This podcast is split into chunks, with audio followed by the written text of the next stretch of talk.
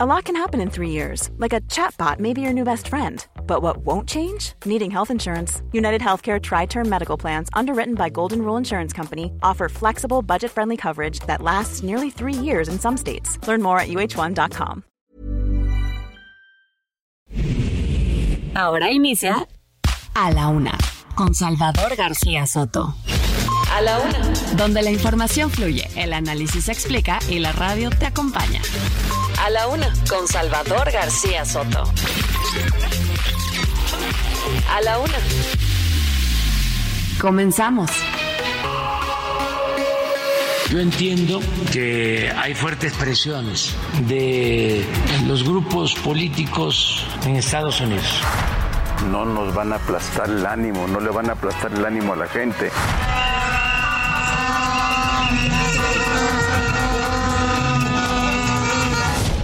Reiterar el firme compromiso del Gobierno de México por combatir el tráfico de drogas sintéticas. Combatimos a todos los cárteles porque no tenemos pactos. Hey, Father, you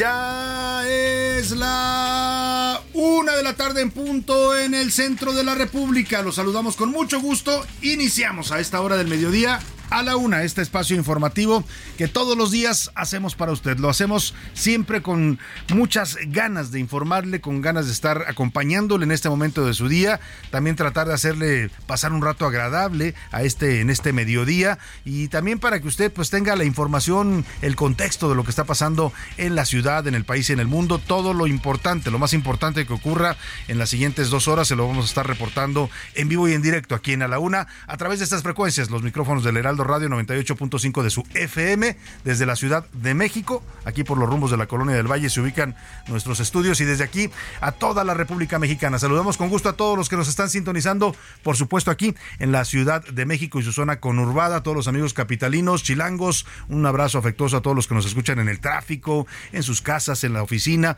a la gente de Guadalajara, Jalisco también le mandamos un abrazo afectuoso hasta allá hasta la Perla Tapatía, a la gente de Monterrey, Nuevo León, en la Sultana del Norte, a la gente de la comarca lagunera, allá en la confluencia de los estados de Coahuila y Durango, a la gente también que nos escucha en Oaxaca, capital, allá en el sur del país, en el istmo de Tehuantepec, también en el estado de Oaxaca, en Tampico, Tamaulipas, a la zona del Golfo, llega también la señal del Heraldo Radio y de A la Una. También saludamos con gusto a la gente del Altiplano, que le estamos dando la bienvenida a Heraldo Radio Altiplano, que lo conforman las estaciones de Puebla y Tlaxcala, el 96.5 de FM, que se incorporaron esta semana a la gran familia del Heraldo Radio, igual que el Heraldo Radio Acapulco. Saludos al bello puerto de Acapulco, la perla del Pacífico los saludamos con gusto. A la gente de Tuxtla Gutiérrez, Chiapas, a la gente de Chilpancingo, Guerrero, allá en este estado del sur, de los caminos del sur, a Mérida, Yucatán, la Ciudad Blanca, muchos saludos, a Tepic, Nayarit, a la gente que nos escucha en Estados Unidos también, saludo rápidamente a, la gente, a todos los radioescuchas que nos están sintonizando en McAllen y en Bronzeville, Texas, en la ciudad de San Antonio y de Huntsville, Texas, también a través de las frecuencias de Now Media Radio.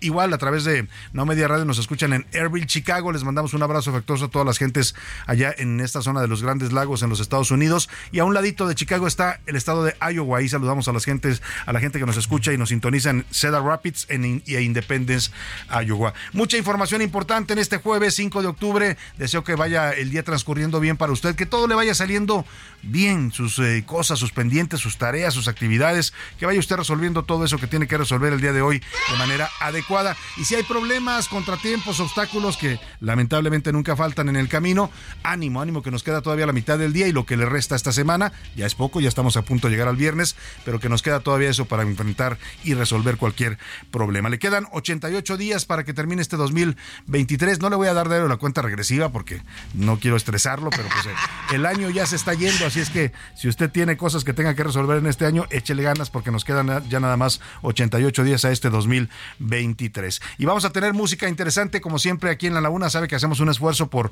buscar eh, temas eh, musicales que vayan ad hoc con las efemérides a veces y con temas también coyunturales que están sucediendo en el país. Hoy le vamos a dedicar la música a los maestros, a los docentes, a los profesores, porque hoy se conmemora a nivel internacional el Día Mundial de los Docentes. Aquí en México lo celebramos cada 15 de mayo, es el Día Nacional del Maestro, pero hoy es un día internacional y mira, cualquier pretexto, cualquier pretexto es bueno para eh, reconocer, homenajear, eh, valorar el trabajo que hacen los maestros en todo el mundo. Hablo de maestros de todos los niveles educativos, son los que forman a nuestras nuevas generaciones, son los que nos dan el conocimiento, los que a veces se convierten también en una guía eh, para enfrentar la vida. En fin, cuántos maestros queridos hemos tenido en el camino. También hemos tenido que son unos hijos de, de su mamá, ¿no? También algunos difíciles que también, yo siempre digo que los maestros difíciles que a veces nos, nos, nos encontramos en la vida y nos damos de topes con ellos, también nos ayudan, ¿eh? También nos ayudan a pues a, pues a volvernos más duros y más y a enfrentar también situaciones complicadas. Así es que va la música para los maestros el día de hoy. Híjole, y también le voy a tener una noticia fuerte que pasó allá en el estado de, Coahuila, ¿no? Esto tiene que ver con un maestro, una maestra que fue atacada por un niño, ¿no? En un salón de clases, pero ya le platicaré de eso. En fin, vámonos rápidamente a los temas informativos. Hay mucho que informarle en el día de hoy y comencemos por el resumen de noticias. A la una, con Salvador García Soto por la seguridad binacional. Funcionarios mexicanos y de los Estados Unidos están en este momento manteniendo un diálogo de alto nivel en el Palacio Nacional. La delegación encabezada por el secretario de Estado, Anthony Blinken, llegó ayer procedente de Washington. Ayer por la tarde arribaron al Aeropuerto Internacional Felipe Ángeles. Viene acompañado también del secretario Alejandro Mayorkas del tema de seguridad. En fin, una delegación fuerte para hablar con el presidente López Obrador y con su gabinete de seguridad sobre el tráfico de fentanilo, que es lo que más le preocupa a Estados Unidos en este momento y también el problema, el gravísimo problema que tenemos las dos naciones con el tema de la migración ilegal. Y refuerza el muro. El gobierno de los Estados Unidos ordenó reforzar el muro fronterizo para evitar la entrada de migrantes. Oiga, esto está provocando serios problemas para el tránsito de las mercancías en la frontera, sobre todo con Texas. Hay retrasos, hay pérdidas económicas porque están poniendo tanta seguridad que es difícil que transite el comercio entre las dos naciones. Vamos a hablar de este tema también que está afectándonos ya por el tema migratorio. Y bajo las balas, en Michoacán un operativo desató bloqueos y balaceras. Aparentemente elementos de la Secretaría de la Defensa Nacional tuvieron o detuvieron más bien a un líder criminal. Le voy a tener el reporte. Y crecen las cifras. La madrugada de este jueves murió una mujer de 48 años identificada como Leticia Juana. Ella estaba grave después del derrumbe del techo de la parroquia de la Santa Cruz allá en la colonia Unidad Nacional en Ciudad Madero, Tamaulipas. La cifra de muertos por esa tragedia ocurrida el pasado domingo ya se elevó a 12. Le voy a actualizar la información. Y como decía el gran Héctor Suárez, ¿qué nos pasa en el municipio de Ramos Arizpe, Coahuila? Ya le contaba, un alumno de secundaria tiene 14 años. La maestra lo iba a llevar, supongo, a la dirección.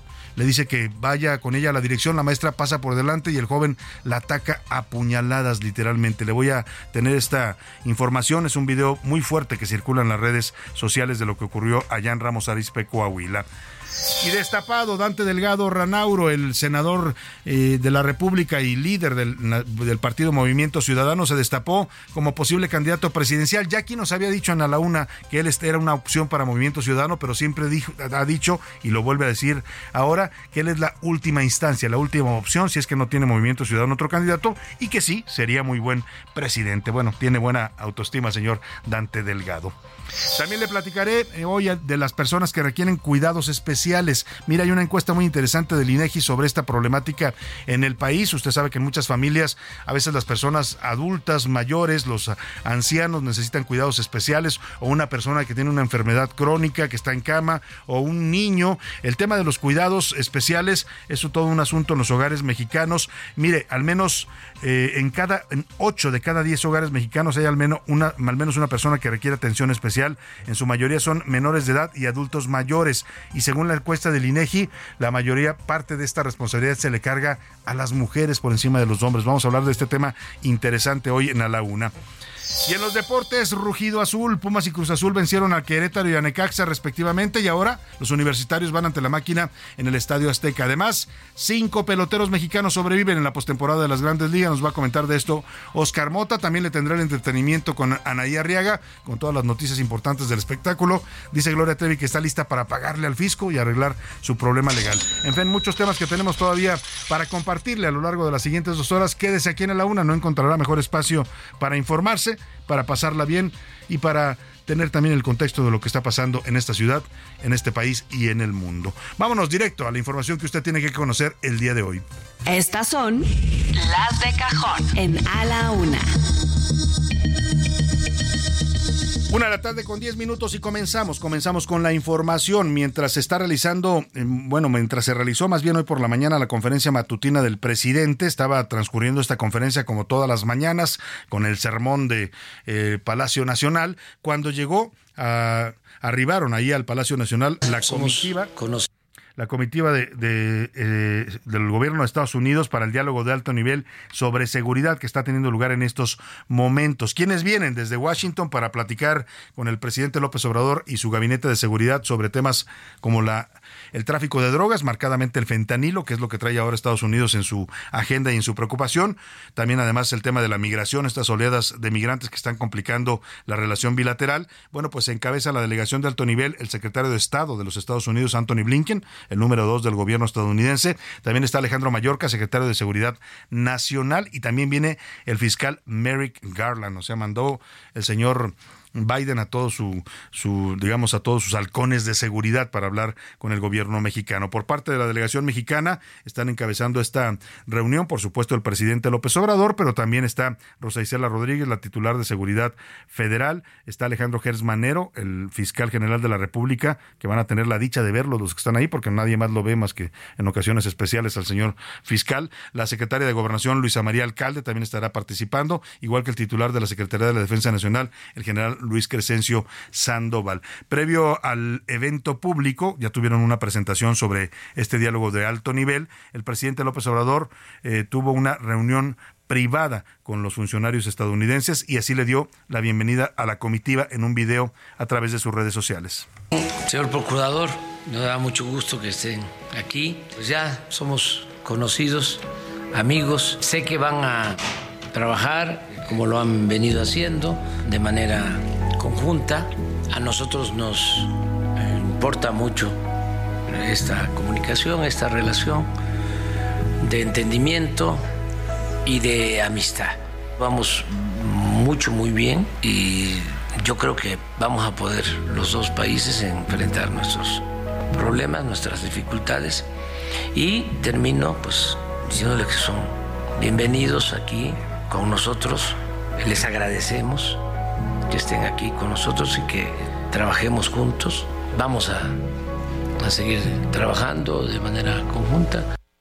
Bueno, pues ahí está la bienvenida emotiva que le da el presidente a los eh, halcones de los Estados Unidos del gabinete de la administración Biden. Eh, eh, hace ya un, bueno, no sé, está la presidencia de la República que produce estos mensajes del presidente, pues poniéndoles esta musiquita que no sé cuál es el objetivo, ¿no? No sé si quieren dar ternura, que el presidente se oiga más tierno, más humano, la verdad es que es un recurso que se utiliza así en la producción de video y de audio, pero pues mm, como que no, no, viene mucho al caso, ¿no? Estamos hablando del mensaje de un jefe de Estado, la música, esta musiquita de pianito así como que ah, mm, melosa, pues está un poco de más. Vaya, pero ahí está lo que están haciendo en la presidencia de la República. Ahí en esta eh, trabajos que comenzaron a las nueve de la mañana en Palacio Nacional, a las diez y media ofrecieron este mensaje inicial y ahí la canciller Alicia Bárcena destacó que esta reunión confirma la voluntad de unir fuerzas entre ambos países y reiteró su compromiso de combatir el tráfico de las drogas en nuestro país. También urgió al gobierno de, al gobierno de Washington a que refuerce sus acciones para frenar el tráfico ilegal de armas. Este encuentro confirma la voluntad de unir fuerzas frente a amenazas compartidas a través de estos mecanismos para implementar acciones conjuntas con respeto a la soberanía de ambos países. Quiero reiterar el firme compromiso del Gobierno de México por combatir el tráfico de drogas sintéticas, cuyo consumo tanto daño ha causado a la sociedad estadounidense. Bueno, pues ahí está lo que dice la secretaria Alicia Bárcena en este evento de presentación de este diálogo de alto nivel en materia de seguridad que están sosteniendo en estos momentos, justo en estos momentos, y cualquier información que se genere se la estaremos reportando en vivo y en directo. Ahí está en Palacio Nacional nuestra reportera Noemí Gutiérrez, reportera del Heraldo Media Group, que nos da los detalles de este primer encuentro, el inicio de los trabajos del diálogo de alto nivel en materia de seguridad. Te saludo, Noemí, ¿cómo estás? Muy buenas tardes. Hola Salvador, muy buenas tardes y comentarte que a partir de las 8 de la mañana comenzaron a llegar a Palacio Nacional los integrantes de la delegación del gobierno de Estados Unidos para participar en el diálogo de alto nivel de seguridad entre ambos países. Y fue a las 10 de la mañana que el presidente Andrés Manuel López Obrador los recibió en privado. Posteriormente inició el diálogo de seguridad de alto nivel entre México y Estados Unidos. La canciller Alicia Bárcena afirmó que la colaboración entre ambos países es la herramienta más poderosa contra la delincuencia. Quiero reiterar el firme compromiso del Gobierno de México por combatir el tráfico de drogas sintéticas.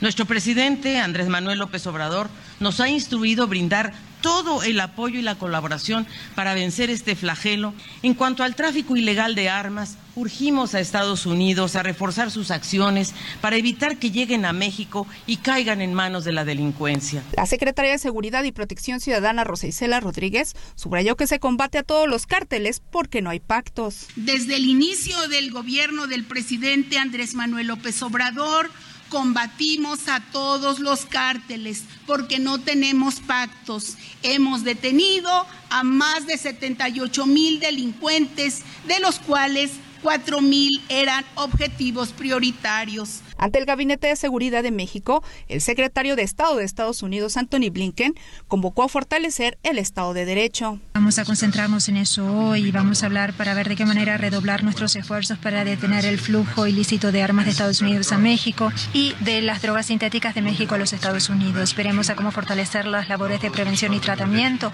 para ayudar a quienes tienen dificultades de adicción en ambos países, reducir la demanda de fentanilo, metanfetaminas y otras sustancias ilegales. En tanto que el fiscal general de Estados Unidos, Merry Garland, agradeció la extradición a su país de Ovidio Guzmán, hijo del narcotraficante Joaquín El Chapo Guzmán. Mi agradecimiento por la extradición de Ovidio Guzmán López de México a los Estados Unidos hace solo tres semanas. Su extradición es un símbolo poderoso de lo que podemos lograr cuando trabajamos mancomunadamente. Y un día después del anuncio del gobierno de Estados Unidos de reforzar la construcción de su muro fronterizo con México, el secretario de Seguridad Interior, Alejandro Mayorkas, ofreció ampliar las vías legales para los migrantes que buscan llegar a su país. Por último, te comentó que a las 2 de la tarde está programada la conferencia de prensa entre los altos funcionarios de México y Estados Unidos en el Salón Tesorería. Salvador, la información que te tengo desde Palacio Nacional. Muchas gracias, Noemí Gutiérrez. Vamos a estar pendientes porque a las 2 de la tarde está programada, ya anunciada una conferencia de prensa conjunta que se va a realizar pues para dar a conocer los acuerdos. Bueno, mire, lo que nos quieran informar, ¿eh? porque luego en esas reuniones se toman acuerdos de los que no nos enteramos los mexicanos, sino hasta que nos llega el comunicado de Washington. ¿no? Lamentablemente esta es una constante, no solo del gobierno de López Obrador, todos los gobiernos mexicanos han sido así, hacen acuerdos con Estados Unidos, con Washington, de los que no informan a México, y luego, bueno, lo bueno es que ahora ya a través de las redes sociales, pues nos enteramos en, en cuanto sale el comunicado desde Washington, sabemos qué fue lo que se acordó. Pero vamos a estar atentos a esta conferencia que van a dar las dos delegaciones de alto nivel que se están reuniendo en estos momentos en Palacio Nacional para el tema de seguridad. Estaremos atentos y le estaremos, por supuesto, informando en vivo y en directo. Y vámonos a más temas de, de, la relación bilateral porque el gobierno de los Estados Unidos, en medio de este diálogo de alto nivel, ordenó reforzar el muro fronterizo con México. Contempla su construcción, o sea, el muro de Trump regresa, ¿eh?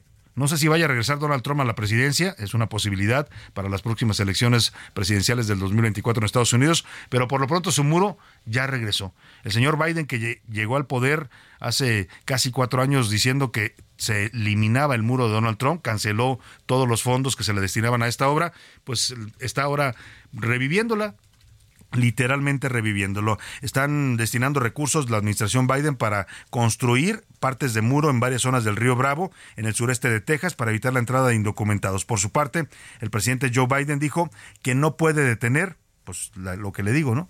El golpe de realidad, que no puede detener el financiamiento público para el muro fronterizo. El dinero fue asignado para el muro fronterizo. Intenté que se reapropiaran, que redireccionaran ese dinero. No lo hicieron, no lo harían. Mientras tanto, la ley no establece nada más que usar el dinero para lo que fue apropiado. No puedo detener eso. No puedo detenerlo, confiesa el señor Joe Biden cuatro años después, porque cuando llegó al poder uno de sus primeros anuncios, de sus primeras medidas, fue que iba a parar los fondos y el financiamiento al muro fronterizo. Le pasó algo más o menos como a López Obrador, por eso le decía yo el golpe de realidad. López Obrador se la pasó años criticando al ejército, diciendo que era indebido que lo metieran a labores de seguridad, que el fuego no se combatía con fuego, que los militares abusaban del poder, que no sé qué, hablaba mal del ejército todo el tiempo. Y llegó al poder y hoy duerme con ellos. ¿Ve? Así es el poder y así es la realidad. Por eso nunca les crea a los candidatos a campaña, ¿eh? a ninguno, a ninguno. No le crea lo que dice porque seguramente llegando al poder van a hacer totalmente lo contrario. Bueno, pues el presidente López Obrador, hablando de él, dijo sobre este tema del anuncio de nuevos financiamientos para construir muro fronterizo entre México y Estados Unidos, que esta decisión que toma Biden, pues que se ve obligado a hacerlo por las fuertes presiones de los extremistas republicanos, así los llamó el presidente de México. No está todavía construido. Es una propuesta. Yo entiendo que hay fuertes presiones en los grupos políticos en Estados Unidos, sobre todo los que quieren aprovechar el fenómeno migratorio Está lo que dice el presidente, que es por las presiones de los republicanos que Biden está cediendo en este tema del muro fronterizo. Oiga, vamos a hablar de un tema de la mayor relevancia, también tiene que ver con la relación comercial tan intensa que tenemos con Estados Unidos. Se circuló una versión en algunos medios y algunos columnistas, aquí incluso en el Heraldo algunos publicaron esta versión, de que el magnate Elon Musk, el dueño de Tesla, eh, pues iba había anunciado o estaba pensando que no iba a instalar finalmente la planta de Tesla en Nuevo León, que quería cancelar cancelar esta decisión ya tomada y para llevársela a Austin, Texas. Esto según una nueva biografía de Moss que escribió también Walter Isaacson, un escritor estadounidense, y de ahí lo tomaron algunos columnistas mexicanos. Pero pues resulta que no, que esto es falso. Está en la línea telefónica y me da gusto saludar a Iván Rivas, es el secretario de Economía del Estado de Nuevo León. ¿Cómo está, secretario? Muy buenas tardes. Salvador, buenas tardes, qué gusto saludarte a ti y a todo tu auditorio. A ver, díganos, secretario, usted que trae la información de primera mano, ¿viene o no viene Tesla a Nuevo León? Sí, Salvador, sí viene Tesla a Nuevo León y estamos haciendo todo lo que se necesita para que sea lo antes posible. O sea, los planes no se han alterado. Esta versión que maneja este escritor estadounidense y que retoman algunos columnistas en México no tiene sustento. No, no tiene sustento y de hecho déjame platicarte por dos vertientes por qué te comento esto que no tiene sustento. Por un lado estamos trabajando en todo lo que tiene que ver con los permisos, eh, permisos estatales y federales. Por ejemplo, nosotros el permiso de la manifestación de impacto ambiental estatal ya lo otorgamos y la manifestación de impacto eh, ambiental federal está en su proceso en la Semarnat, pero para poder nosotros tenemos que acreditar con un consejo estatal forestal una, una venia que nosotros sí autorizamos y esa ya se autorizó. Entonces el proceso eh, va eh, avanzando en esta mía federal y los tales ya fueron resueltos. Entonces la parte de permisología va muy bien. Y por la otra parte estamos trabajando realmente en estructurar todo lo que tiene que ver con la parte de infraestructura. Estamos trabajando de la mano con ellos para ver todas sus necesidades en energía, en agua tratada, en las obras viales que van a necesitar, en una escuela que van a necesitar ferroviaria. Entonces la comunicación es muy fluida, seguimos trabajando, seguimos eh, qué es lo que se va a necesitar para nosotros ya vamos a empezar,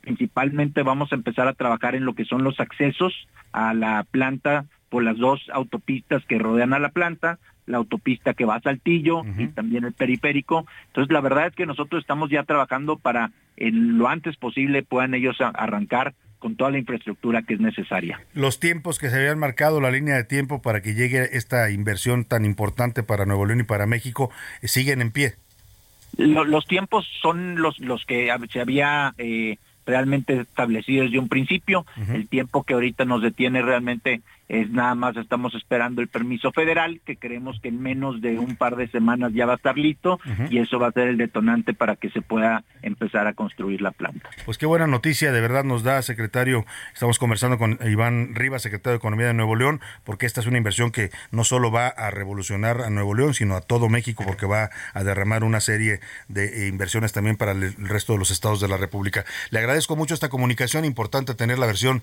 de primera mano del gobierno de Nuevo León y del encargado del manejo económico del Estado. Muchas gracias, secretario. Salvador, quedo a tus órdenes y de todo tu auditorio. Un gusto saludarlo. Muy buenas tardes. Ahí está.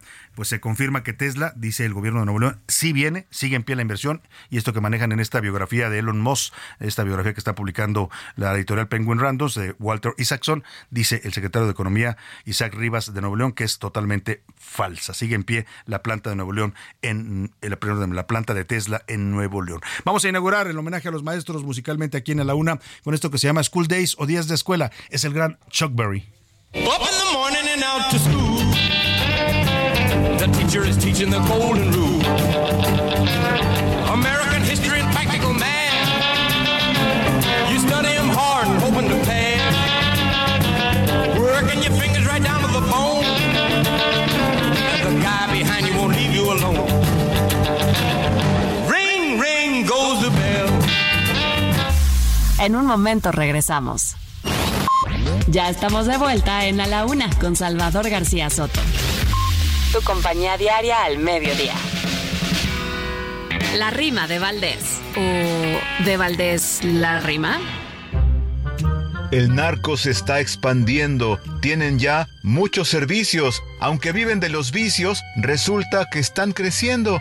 Hasta ya están desmintiendo que producen fentanilo. Si quieres decirlo, dilo, pero en un comunicado no parece complicado, de verdad nos traen en vilo. Ya también tienen cuarteles de vigilancia severa. Las calles con sus aceras ya vigilan en sus teles. Ay México, cómo dueles. Los villanos hacen teatro, mas con su propio C4, con cámaras por montones, ya cuentan estos cabr... Eh, estos cañones. Nada, yo les idolatro. Ya tienen autodefensas, o sea que su propia poli seguro no es muy finolis, pero tampoco son mensas. Las cosas se ponen tensas, el crimen más se organiza. Su marca de longaniza es lo único que falta. La lógica nos asalta, que paren esta tranquiza.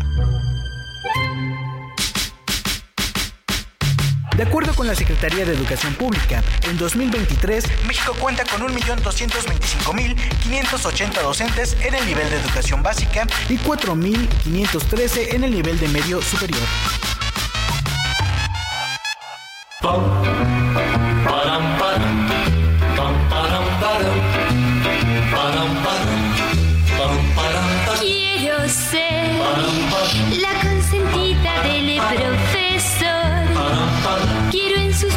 Brazos quedarme y graduarme en su corazón. Si ella quiere ser la consentida, quiero ser la favorita de mi profesor. Quisiera ganar un diploma por ser la mejor para él. si ella se aplica, puede llegar. Quiero aprender algo que sus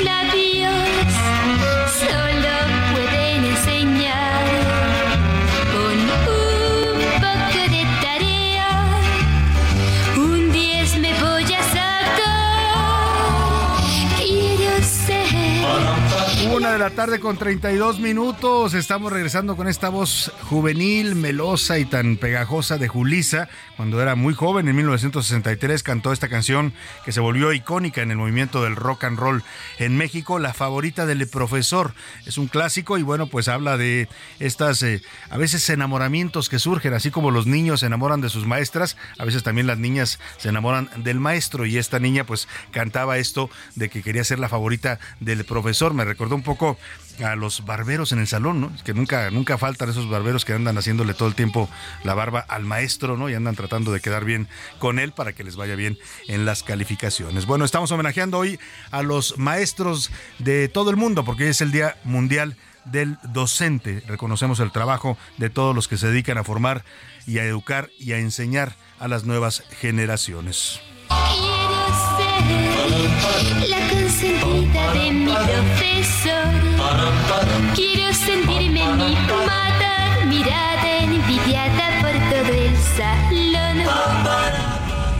la una. Con Salvador García Soto. El ojo público. En A la Una tenemos la visión de los temas que te interesan en voz de personajes de la academia, la política y la sociedad.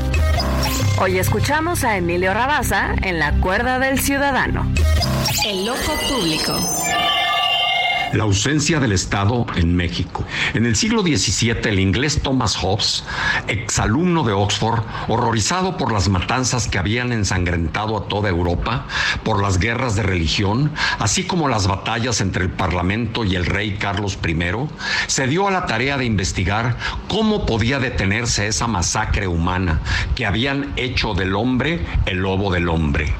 A esa guerra de todos contra todos, del ojo por ojo, Hobbes lo llamó estado de naturaleza y señaló que la única manera de salir de ese escenario miserable de muerte y desolación consistía en que cada particular renunciara a sus propias armas y mediante un pacto las entregara al Estado que denominó el Leviatán, para que ese se hiciera cargo de la paz y seguridad de toda la comunidad. Leviatán lo tomó Hobbes de la Biblia, del capítulo de Job descrito como un terrible monstruo marino, cito, de cuya grandeza tienen temor los fuertes y no hay sobre la tierra quien se le parezca, fin de cita, a fin de infundir el suficiente miedo para transitar de ese estado de naturaleza a la sociedad civil. ¿Y a qué viene ahora la doctrina política de Hobbes? Al recuento que hizo Héctor de Mauleón en su artículo 12 meses más de pesadilla, el pasado 3 de octubre en el Universal, donde escribió que tan solo en un mes en México hubieron 97 homicidios en Ciudad Juárez, 30 en Chihuahua, 265 en Guanajuato, 220 en el Estado de México, 49 en Nuevo León, 141 en Jalisco, 123 en Guerrero, 79 en Veracruz, 63 en la Ciudad de México y 41 en Tamaulipas. A esto se suman incontables fosas con cuerpos, cabezas, sangre en todas las calles, bolsas de basura con restos, autos con miembros y cadáveres humanos y cerca de 300 mil habitantes en ocho municipios en Chiapas, frontera con Guatemala, sin salir de sus casas por el pánico y la extorsión. Todo esto en tan solo un mes, cuando ya se inició formalmente el proceso electoral, las precampañas están programadas a fines de noviembre y el año entrante los partidos políticos invitarán a 98 millones de ciudadanas y ciudadanos a salir a votar. La pregunta es, ¿y dónde está ese temible leviatán por el que renunciamos a la defensa propia para que se nos garantizara paz y seguridad? ¿Alguien lo ha visto o acaso regresó a las profundidades del océano de donde salió y estamos viviendo en México el estado de naturaleza? Le saluda con el afecto de siempre Emilio Rabaza Gamboa, docente investigador de la UNAM. A la una, con Salvador García Soto. Una de la tarde con 37 minutos. Seguimos con usted aquí en A la Una y escuchaba atentamente, como siempre, los comentarios del doctor Emilio Rabaza, que es nuestro colaborador, colaborador de lujo aquí en A la Una, con su cuerda del ciudadano, y comentaba esto sobre los orígenes del Estado y su función principal, que es dar seguridad a los habitantes de un país o de una sociedad. Para eso se creó el Estado, para eso se formó esta idea, y lo citaba incluso con referencias eh, bibliográficas, eh, filosóficas, de dónde viene esta, esta decisión pues de acabar con la violencia, de acabar con la ley del, de la selva, del ojo por ojo, de que todo el mundo andaba armado y se andaban disparando por todos lados como en el viejo oeste. Aquí en, pues eh, eh, su reflexión interesante porque parece que en México estamos regresando a esos tiempos, ¿no? Y el Estado mexicano pues parece totalmente incapaz de contener esta ola de violencia que estamos viviendo los mexicanos, es decir, que el Estado mexicano pues se puede considerar en ese sentido fallido porque no está logrando darnos seguridad a los mexicanos ni evitar que otros tengan el poder de las armas, en este caso el narcotráfico, un poder que nos explicaba el doctor Rabas es exclusivo, debiera ser exclusivo el poder de la fuerza para el Estado de un país. Bueno, pues vamos a estar en otros temas importantes también, vamos a seguir con más información para usted. Eh, le platico, este jueves, y esta es información de último momento, se acaba de generar allá en, eh, en Suecia, la Academia Sueca otorgó el Premio Nobel de Literatura 2023 al escritor noruego de 64 años, John Fosse. Lo han reconocido por sus innovadoras obras en teatro y su prosa que da voz a lo indecible. La obra del señor John Fosse está basada en un lenguaje sencillo que transmite su mensaje a través del ritmo, la melodía y el silencio. Además es considerado como uno de los autores más importantes de nuestro tiempo y sus obras de teatro son las más representadas en Europa. Es decir, le dan el Premio Nobel de Literatura 2023 que se está anunciando en este momento a un dramaturgo, a este dramaturgo y escritor eh, de Noruega. Eh, por ejemplo, vamos a escuchar un poco, José Luis Sánchez, tienes más datos de, la obra de John Fosse, no es muy conocido acá en México, pero para que la gente lo empiece a ubicar y seguramente a partir del Nobel también mucha gente buscará su trabajo. Salvador, buenas tardes, buen jueves. Así es, mira, la vasta obra de este gran escritor noruego, hablamos de cerca de 75 obras de teatro y además de una serie de prosa, poesía, tiene una vasta, además tiene ensayos, tiene eh, habla sobre la historia de Noruega también y demás. Y bueno, pues John Fosse eh, eh, nació allá en, la provincia de y debutó en 1983 con una novela, muy joven él, a los 21 años, pero se consolida ya sobre los 40 años donde se convierte en el dramaturgo de Noruega. Sus obras, hay por lo menos ahorita, Salvador, tres obras que están en tres teatros en Noruega y sus obras se han convertido en la base de la dramaturgia noruega y bueno, ahora con el premio Nobel ya se, se catapulta a nivel mundial. Sin duda alguna, interesantes datos. Vamos a escuchar la voz de John Fosse, este gran escritor y dramaturgo noruego, leyendo trilogía. Eh, son sus libros oscuros sobre hadas. Usted sabe que las hadas son parte de la mitología pues europea y él escribió sobre esto. Lo vamos a escuchar en, el idioma noruego. ¿Tenemos traducción o no tenemos traducción? Bueno, vamos a escuchar un poco para que usted simplemente lo conozca en su voz. No, no sabemos noruego, ahí le debemos la traducción, pero este es el nuevo Premio Nobel de Literatura 2023 que le acaban de otorgar la Academia Sueca. Jeg heter Jon Fosse, og jeg skal lese litt fra åpninga av teologien på den første fortellinga der, som heter Andvake. Det Ahí está el señor John Fosse hablando de esta obra de trilogía, Libros Oscuros sobre Hadas. Y vamos a compartir en este momento en nuestras redes sociales, arroba ese García Soto, la imagen también del señor John Fosse para que usted lo ubique también físicamente. Eh, lo que está hablando, está, no tenemos la traducción exacta, pero está hablando de cuando no se puede conciliar el sueño, ¿no? Y que hay hadas que pueden ayudarlo a conciliar el sueño y a llevarlo al que llaman el país de los sueños. Esta trilogía, Salvador, está dividida en tres. El primero de ellos, que es lo que estamos escuchando, se llama Vigilia, que es justamente habla de este personaje cuando no puede dormir y las hadas comienzan a visitarlo. El segundo libro es el relato, donde ya comienza Olaf, que es el, el protagonista, comienza ya a, conciliar el sueño. Y ya el tercero, Desaliento, cuando despierta Olaf. Así que esta es la trilogía aparte de este gran, gran pues Ahí está la noticia al momento que se genera. Vamos a otros asuntos importantes. A la una, con Salvador García Soto. Una de la tarde, 41 minutos. Oiga, en Tamaulipas, lamentablemente allá en Ciudad Madero, donde ocurrió esta tragedia el pasado domingo en la iglesia de la Santa Cruz, usted recuerda, aquí le informamos, eh, pues se desplomó el techo en plena ceremonia de un bautizo y esto ocasionó pues eh, la muerte en su momento de, primero eran 10 personas, que fallecieron instantáneamente. Había 60 heridos. De esos heridos han muerto dos más. El primero se dio el pasado martes, lo reportamos aquí en el momento que se dio la noticia, una jovencita de 18 años, y ahora se reporta la muerte de un nuevo herido. Es una mujer de 48 años identificada como Leticia Juana, estaba hospitalizada, estaba en calidad de gravedad y lamentablemente perdió la vida. Así es que ya son 12 las víctimas fatales de esta tragedia allá en Ciudad Madero, Tamaulipas. Vamos contigo, Carlos Juárez, te saludo allá en Tamaulipas. Buena tarde.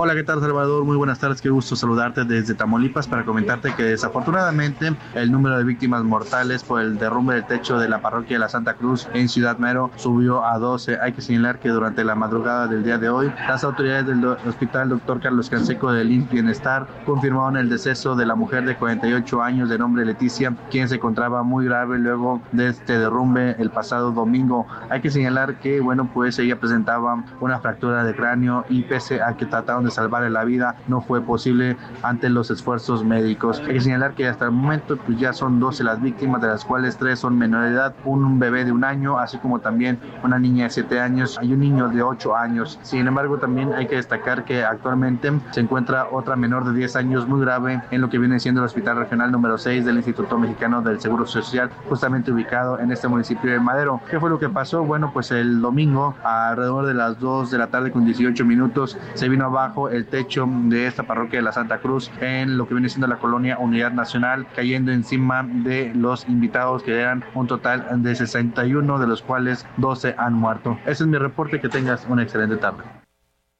Muchas gracias, Carlos Juárez. Pues qué lamentable la muerte de esta mujer y ojalá esta pequeña que nos llama, nos dice, se sigue también grave, hospitalizada, pues logre, logre salvar su vida. Estaremos atentos y pues orando y pidiendo por estas familias que están sufriendo allá en Tamaulipas por la pérdida de sus seres queridos. Ayer, ayer, perdón, ayer eh, le platicábamos de pues esta familia completa, ¿no? Dos eh, médicos, su esposo y esposa y su hijo de ocho años que murieron los tres en la tragedia y así van a ir surgiendo las historias de esto que pasó allá, inesperado, fortuito, como suelen ser este tipo de tragedias, ¿no? Que llegan cuando menos no lo esperamos, pues así, así sorprendió la muerte a la gente que estaba en esta ceremonia religiosa allá en Ciudad Madero. Descansen en paz todas las víctimas y todo nuestro apoyo y solidaridad para las familias que están todavía sufriendo esta problemática. Oiga, y este miércoles, ayer miércoles, eh, un grupo de personas que se autodenominaron víctimas de la fiscal Ernestina Godoy, ellos dicen que todos ellos fueron afectados de una u otra forma por la actuación de la fiscal general de justicia de la Ciudad de México, la doctora Ernestina Godoy, hicieron una conferencia para externar su preocupación por la ratificación que está buscando la señora Godoy para el periodo 2024-2028. Aquí le da a conocer la noticia de que se abrió ya la convocatoria para elegir un nuevo fiscal eh, general de justicia de la Ciudad de México. Esto lo lanzó el Congreso local y la doctora Godoy, que ya lleva eh, cuatro años en el cargo, pues se apuntó para ser ella la eh, que se pudiera reelegir, pues tener una reelección, tiene ese derecho legal, pero bueno, estas personas dicen no debe reelegirse Ernestina Godoy porque no ha sido no ha hecho un buen trabajo al frente de esta fiscalía. Para hablar del tema, ah, saludo con gusto en la línea telefónica a quien ha sido designado vocero de estas víctimas de Ernestina Godoy, a Fernando Belauzarán, eh, vocero del Frente Cívico Nacional e integrante de la coalición también No Más fiscal carnala. ¿Cómo está, Fernando? Qué gusto saludarlo. Muy buenas tardes. El, gusto es mío, Salvador. Encantado de estar contigo, con tu auditorio. A ver, eh, ¿por qué deciden unirse eh, todos ustedes? Supongo que muchos no se conocen, pero ¿los une esta demanda para tratar de evitar la reelección de Ernestina Godoy? Sí, claro, porque pues, eh, hasta hasta en el hashtag se dice porque es una fiscal carnal, no lo oculta. Ernestina no debió haber sido nunca nombrada fiscal porque la, la, primero la constitución prohibía que pudiera ser diputada y ser fiscal. Y entonces ella siendo coordinadora de Morena, ¿no? Modifica la constitución en su beneficio para poder ser nombrada fiscal, ¿no? Eh, eso es un evidente conflicto de interés, que tú legisles a, favor tuyo. Pero además la Constitución dice que es una fiscalía autónoma. ¿Y qué de autónoma puede tener alguien que es fundadora del partido en el poder, del partido oficial? no Es fundadora, es promotora y demás. No lo ha escondido. Si algo hemos visto estos años es que la Procuración de Justicia es absolutamente politizada, en detrimento de las víctimas de a pie. Esas, a esas no las pela, tienen los peores tratos y bueno, lo que hemos tenido con Ernestina son muchos escándalos y pocos resultados. Y como eh, y dices bien, se abrió el proceso, pero ahora te acordarás de la ley Godoy. Así como ella modificó la constitución a su medida para poder ser nombrada, aunque se, se mantuvo la violación a la Fiscalía Autónoma, para eso, así se hizo también la ley Godoy ¿Qué es la ley Godoy? Lo que decía la ley es que el, Consejo Judicial Ciudadano tendría que proponer una terna y esa se decida. Y pero la ley Godoy es que primero se, se decide si se relige o no la fiscal, es decir, solo hay una persona sobre la mesa y es y es la fiscal Ernestina y pues lo quieren hacer eh, me parece de manera eh, pues simulada, porque imagínate un consejo ciudadano que no escucha a los ciudadanos, pues ¿no? Porque la única forma que ellos están proponiendo es un correo electrónico, o mándenme un correo o mándenme un escrito, pero no quieren escuchar a las personas, no quieren escuchar a las víctimas. Tuvieron que escuchar el lunes algunas víctimas porque se tomó el Congreso de la ciudad y llegaron al acuerdo, pero en cuanto acabó esa reunión se cierran y dicen solo vamos a recibir correos electrónicos y este y, y, documentos porque pero imagínate que pues se supone que ese era un procedimiento que se puso en la Constitución de la Ciudad de México para hacer ejemplo de apertura y publicidad, transparencia, participación ciudadana y aquí toda la, la participación ciudadana la quieren hacer por correos electrónicos, ¿no? Es verdaderamente, me parece pues sí, contradictorio. Además, como bien dices, es un consejo ciudadano, se supone que está para atender y escuchar a los ciudadanos. Bernardo, te quiero preguntar algunas de las historias que tienen estas víctimas. Tú te has reunido con ellas, estuvieron dando esta conferencia pública el miércoles. Eh, ¿Qué historias tienen? ¿Por qué deciden también estas personas sumarse a este frente? Mira, una es muy conocida, es la de Alejandra Cuevas, ¿no? Estuvo presa 17 meses y estuvo presa 17 meses por un delito que no existe, que no existe ni en el Código Penal. Fue una fabricación y no lo digo yo, lo dijo la Suprema Corte de Justicia de la Nación, que en una decisión unánime la liberaron, ¿no? Pero quien la detuvo fue Ernestina Godoy, obviamente para hacer un favor político a, a ¿no? Eso es muy conocido. Hay otro, no, no te acuerdas, dicen que que la que la oposición sirve a la oligarquía. Bueno, la verdad es que Ernestina Godoy no sirve a, las miles de víctimas que, hay en, México, pero sí a José María Riobó, te acordarás que a su a su nuera eh, o exnuera le, le fincaron eh, delitos por un supuesto homicidio a su hijo, porque según él, o según la, eh, que Ernestina lo no, no, alimentó sanamente a su hijo, ¿no? Como si la esposa es la, la, responsable de la sana alimentación del marido. Y entonces en España ocurrió esta, este deceso lamentable, pero Ernestina Godoy le giró orden de aprehensión le congelaron las cuentas, pidieron ficha roja y pidieron la extradición. Y en España le dijeron, oye, aquí no hay delito de seguir. A ver, se está cortando poco la, comunicación con Fernando Belanzadorán, estaba explicando estos casos de las personas que integran este, pues este Frente Ciudadano que busca evitar la reelección de la fiscal Ernestina Godoy. Nos está hablando de este caso que fue muy polémico también, efectivamente la nuera del señor eh, José María Riobó, el ingeniero Riobó, que pues, es el proyectista y estructurista pues más eh, muy conocido y además muy amigo del presidente López Obrador. Él, proyectó eh, la estructura de los segundos pisos. Ya, ya te recupero de nuevo nos estabas platicando que en España le contestan a esto que para ellos no es un delito, esto que, que, fincaba la Fiscalía Capitalina. Que, no haya que no haya asesinato, que no tiene jurisdicción. Y, y tú pero imagínate, hasta ficha roja de la Interpol y hasta orden de extradición, ¿no? Está el asunto del Black eh, Wall Street eh, Capital, en donde detuvieron a los, a los dueños y si no aparece el video, estarían presos todavía.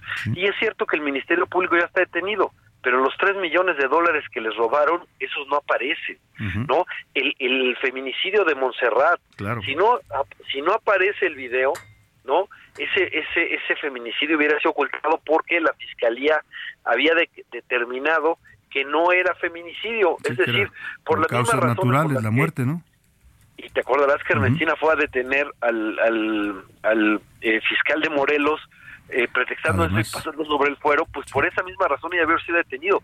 Pero hay este, eh, historias espeluznantes, un magistrado que, este que abusa de sus hijos y que a la madre la tiene con siete, eh, con siete acusaciones. Y eh, la, verdad es que las historias han sido verdaderamente terribles sobre todo para la gente de a pie. Por eso yo digo que quien está gobernando para la oligarquía son ellos. Y, y, bueno este no lo ocultan me parece no eh, el, caso de la línea 12 no hay un solo detenido a Florencia Serranía que era la directora del metro no la quisieron citar una sola vez y cuando eh, eh, Ernestina Godoy estaba para citarlo se desdijo de la, del citatorio para que la directora del metro ni siquiera fuera escuchada no por por decirte ese caso.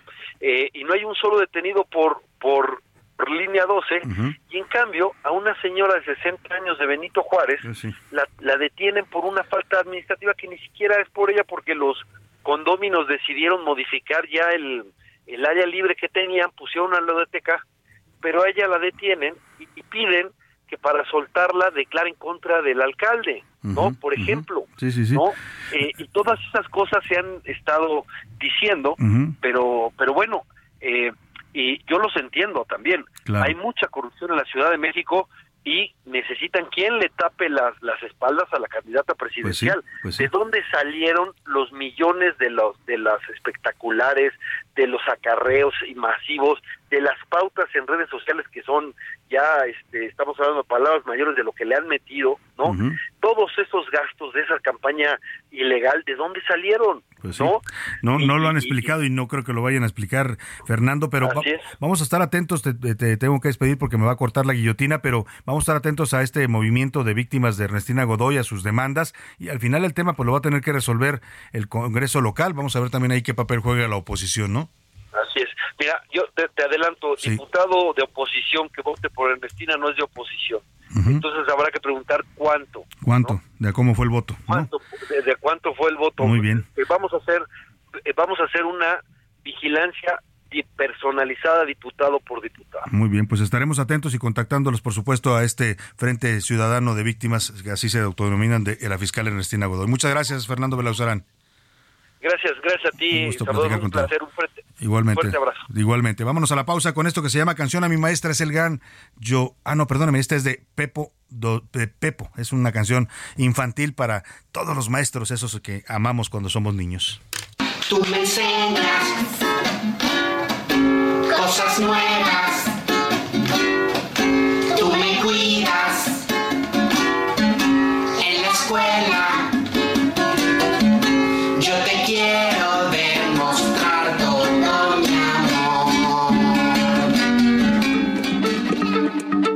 Heraldo Radio, la H se lee, se comparte, se ve y ahora también se escucha.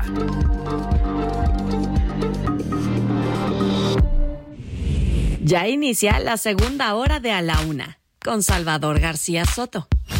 A la Una. Donde la información fluye, el análisis se explica y la radio te acompaña. A la una, con Salvador García Soto. A la una. Comenzamos.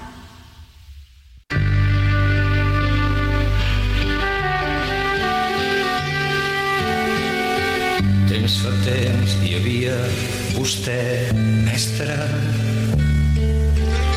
i el seu món de tinter i banc, pissarra i davantal blanc. Bon dia de matí, ens dèieu de peu, entre dues fotos i una creu, una oració i una cançó, i a la galta un petó. Bon dia, mestre, mestre, però vostè no ha sabut mai, mestre, que quan volíeu que cantés, que tres per una feien tres, els meus ullets grataven francament, els unolls que púdicament vostè apretava i apretava, però un número no val. El que una pell rosada malgrat en fèieu en església i em preníeu la regalèsia aquell era un món petit i meravellós un món de guixos de colors que pintàveu vos i esborràveu vos sols vostè voltada de capellans donàveu raó per dir-se infants. A un món de quatre... Son las 2 de la tarde en punto en el centro de la República. Qué gusto de verdad saludarlo a esta hora del mediodía. Iniciamos ya la segunda hora de la una y también, también la tarde de este jueves 5 de octubre. Rápidamente, pues está transcurriendo el tiempo, ya vamos a la segunda parte de este espacio informativo y estamos regresando con esta voz que seguro usted identificó, es el señor Joan Manuel Serrat, este gran cantautor español, muy querido en México, hace unos meses estuvo despidiéndose del público mexicano con una gira de conciertos por la República y está aquí, está cantando en catalán, por si usted no entendía mucho, es el idioma catalán, que es el idioma nativo del el señor eh, eh, Joan Manuel Serrat, él es originario de Cataluña y también también tiene algunas canciones que cantan este idioma. Y esta es una bella canción dedicada a los a la maestra. En este caso es canción para mi maestra. Eh, se la dedicó personalmente y lo cuenta en sus conciertos a Conchita, la primera maestra del cantante, a quien siempre ha recordado con mucho cariño. Mire qué curioso, yo también, mi primer maestra en primero de primaria, cuando entré a la escuela, se llamaba Conchita y también, igual que Serrat, me enamoré de esa maestra Conchita. Le mando un abrazo donde quiera que esté, que seguro ya debe estar por allá en el cielo. Érase una vez, dice la letra en español, usted maestra y su mundo, de tintero y banco, pizarra y delantal blanco. Buenos días por la mañana, nos en pie entre dos fotografías. Homenaje hoy musical en A la Una a los docentes de todo el mundo. Es Día Mundial del Docente, Día Mundial de los Maestros, esos que nos van enseñando y nos van guiando por la vida, además de nuestros padres, otros formadores de las nuevas generaciones son sin duda los maestros. A ellos les dedicamos hoy la música en A la Una. Escuchemos un poco más de Joan Manuel Serrat en su lengua materna, el catalán.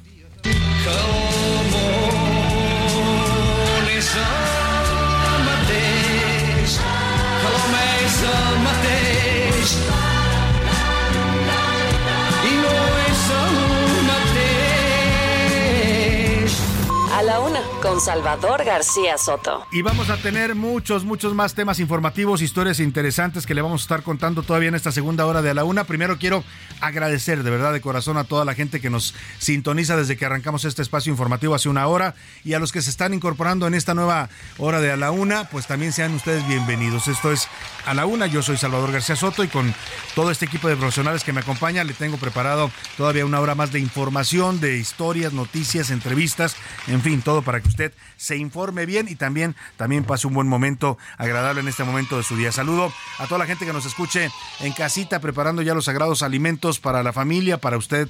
Eh, Así es que pues le mandamos un abrazo a la gente que nos escucha también en su oficina, en su trabajo, en su lugar de trabajo con los audífonos puestos. Muchos saludos a la gente que va en el tráfico en cualquiera de las ciudades a donde está llegando el Heraldo Radio. Saludos a todos, no se desesperen, tranquilos, ánimo. Hay que tomar eh, pues las cosas con calma, con paciencia, ya se moverá el tráfico y trate usted de no engancharse porque es muy fácil, anda uno estresado, corriendo con prisas y a veces hay gente que en el tráfico que se pone bastante agresiva. Trate de no engancharse y evítese problemas. Le mando un saludo a todos y vamos a los temas informativos que le tengo preparados en esta segunda hora en A la Una. Vamos a hablar de las chinches, seguimos hablando de chinches porque después de los brotes que se han reportado en varios estados de la República Mexicana y hasta en el mundo, ahora resulta que en París también tienen una plaga de chinches, están preocupados porque vienen los Juegos Olímpicos y pues están enchinchados los parisinos. Vamos a hablar de este tema importante y vamos a hablar también con, platicamos con algunos expertos pues para prevenir y cuidarnos de estos insectos que están en este momento afectando al mundo. Por ahí escuché a algún experto que decía que era un tema normal, que cada año se daba esta, estos brotes de estos insectos, pero bueno, vamos a tenerle toda la información importante de este tema. Y Pejelandia, ayer la secretaria de Gobernación Luisa María Alcalde acudió a San Lázaro, voy a pedir que me preparen el audio porque es increíble lo que va a decir la secretaria Luisa María Alcalde. Una de dos, o ella eh, eh, está ciega, no ve, o de plano la señora es demasiado fanática de, del movimiento político al que pertenece, porque va y les dice a los diputados que no hay crisis de seguridad en México, que todo está muy bien que es falso esto, que somos los medios los que inventamos cosas de una realidad que no existe, que México está en paz, en tra- tranquilo y que no hay necesidad de hacerle cambios a la estrategia de abrazos no balazos porque funciona y funciona muy bien, dijo ayer la secretaria de Gobernación en el Palacio Legislativo de San Lázaro en una comparecencia. Le voy a tener todo el reporte. Iremos también hasta la Sultana del Norte, la ciudad de Monterrey, porque hoy está pronosticada una fuerte tromba que podría ocasionar inundaciones en la zona metropolitana. Todos los amigos regios que nos escuchan allá en Monterrey a través del 99.7 de FM, el Heraldo Radio Monterrey, pues estén atentos porque el tiempo se va a poner feo hoy por la tarde allá en la Sultana del Norte. El gobierno local ya ha enviado una alerta a la población. Vámonos, si le parece, directo a la información. A la una, con Salvador García Soto. Oiga, a lo largo de toda esta semana vamos a estar hablando de las chinches, de estos insectos que se están, pues que siempre han sido incómodos para el ser humano, no es algo nuevo, las chinches han existido, pues yo creo que también desde que este, el ser humano está en este planeta, pero bueno, se convierten en una plaga cuando se reproducen de manera eh, excesiva y empiezan a infestar eh, casas, departamentos, es- los- el transporte, por ejemplo, usted se las puede adquirir en el eh, camión, en el metro, en el metrobús, donde quiera que usted se mueva, pues puede haber chinches en estos lugares que luego usted puede llevar a su casa. También están asociadas, y lo hemos comentado, con la falta de higiene y de limpieza, en, sobre todo en los dormitorios. Es muy común que aparezcan en colchones donde la gente no sacude, no limpia, no airea la, la, ropa de cama, en las almohadas también. Ayer le comenté que el, el miércoles la Universidad Nacional Autónoma de México, porque este tema empieza en México por estas marchas que hacen estudiantes de varias facultades de la UNAM, que denuncian que han sido picados por chinches en las aulas de la UNAM, muestran piquetes, eh, gritan, incluso me acuerdo una consigna que gritaban, fuera chinches de la UNAM. Bueno, pues el tema es que la UNAM hizo una investigación interna, fue y revisó, cerró algunas facultades para, para fumigar, pero el informe que da ayer la UNAM es que pues mm, no hay chinches oficialmente, no la reconoce la UNAM, dice que ya buscaron y que en todo caso si ha habido piquetes que reportan los alumnos, porque esto es real, no lo van a inventar los alumnos, pues que pudieron haberlas adquirido en cualquier otro lado y haberlas llevado ellos al plantel escolar. Y mire, mientras la UNAM dice que no hay chinches, hoy este miércoles por la tarde, ayer más bien por la tarde, el Colegio de Ciencias y Humanidades, el CCH, suspendió clases presenciales en cinco planteles, Azcapotzalco, Naucalpan, Oriente, Sur, y Vallejo para fumigar. Este jueves y viernes no habrá clases después de las denuncias de la presencia de chinches también en estos planteles escolares. Pero mire, no solo esto está pasando en México, no es exclusivo de México. En Francia, el gobierno lanzó una alerta, alerta por la presencia de chinches en París, en el metro, en camiones públicos, en metros de alta velocidad y hasta en el aeropuerto Charles de Gaulle, este que es uno de los aeropuertos más importantes del mundo. También ahí detectaron la presencia de chinches. De acuerdo con cifras oficiales del gobierno francés, en París no hay detección detectadas eh, hoy, más bien hoy se detectan chinches en uno de cada diez hogares. O sea, el tema es real y lo, lo está reconociendo el gobierno francés y esto ocurre a un año de que comiencen los Juegos Olímpicos de París en 2024, que bueno, pues están ya en su fase más importante de preparación. Así es que pues hay preocupación en el gobierno francés porque imagínese usted que reciben a los atletas de todo el mundo, a las delegaciones olímpicas con chinches pues así, así no se va a poder. Pero ¿qué son los insectos? ¿Qué son estos insectos, las chinches? ¿Dónde se propagan y cómo hay que detectarlas y combatirlas? Michelle Santiago, reportero, nos cuenta de este problema. Solo salen en la oscuridad y pueden hacer pasarle la noche más terrible de su vida. Se trata de las chinches. Habla Alejandro Córdoba, investigador del Instituto de Ecología de la UNAM. Pues las chinches son unos eh, insectos hematófagos, quiere decir que se alimentan de sangre. Su lugar favorito son las orillas de los colchones y las almohadas. Luis es trailero y fue víctima de estos insectos. Como soy trailero me quedé en un hotel y este, pues ya me di cuenta ya cuando ya estaba yo allí, te brincan, te brincan en todos, todas partes, necesitas estar rascándote y ya te me agarré, me echa alcohol y medio se me quitó. Pican y causan el llamado prurigo por insecto. Habla Alejandro Córdoba, investigador del Instituto de Ecología de la UNAM.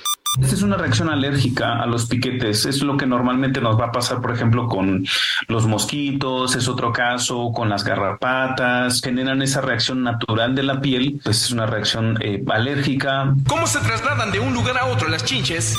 Habla el biólogo Juan Carlos Galindo, técnico bioquímico es fácil que una, una de ellas se pueda subir por medio de la ropa. Se alojan en los pliegues de la ropa y una vez que lleguen a un sitio en donde puedan empezar a anidar, que serían los sillones, las camas, se, se bajan de la ropa y comienzan a buscar ese sitio de anidación. Tienen un periodo de vida de 18 meses.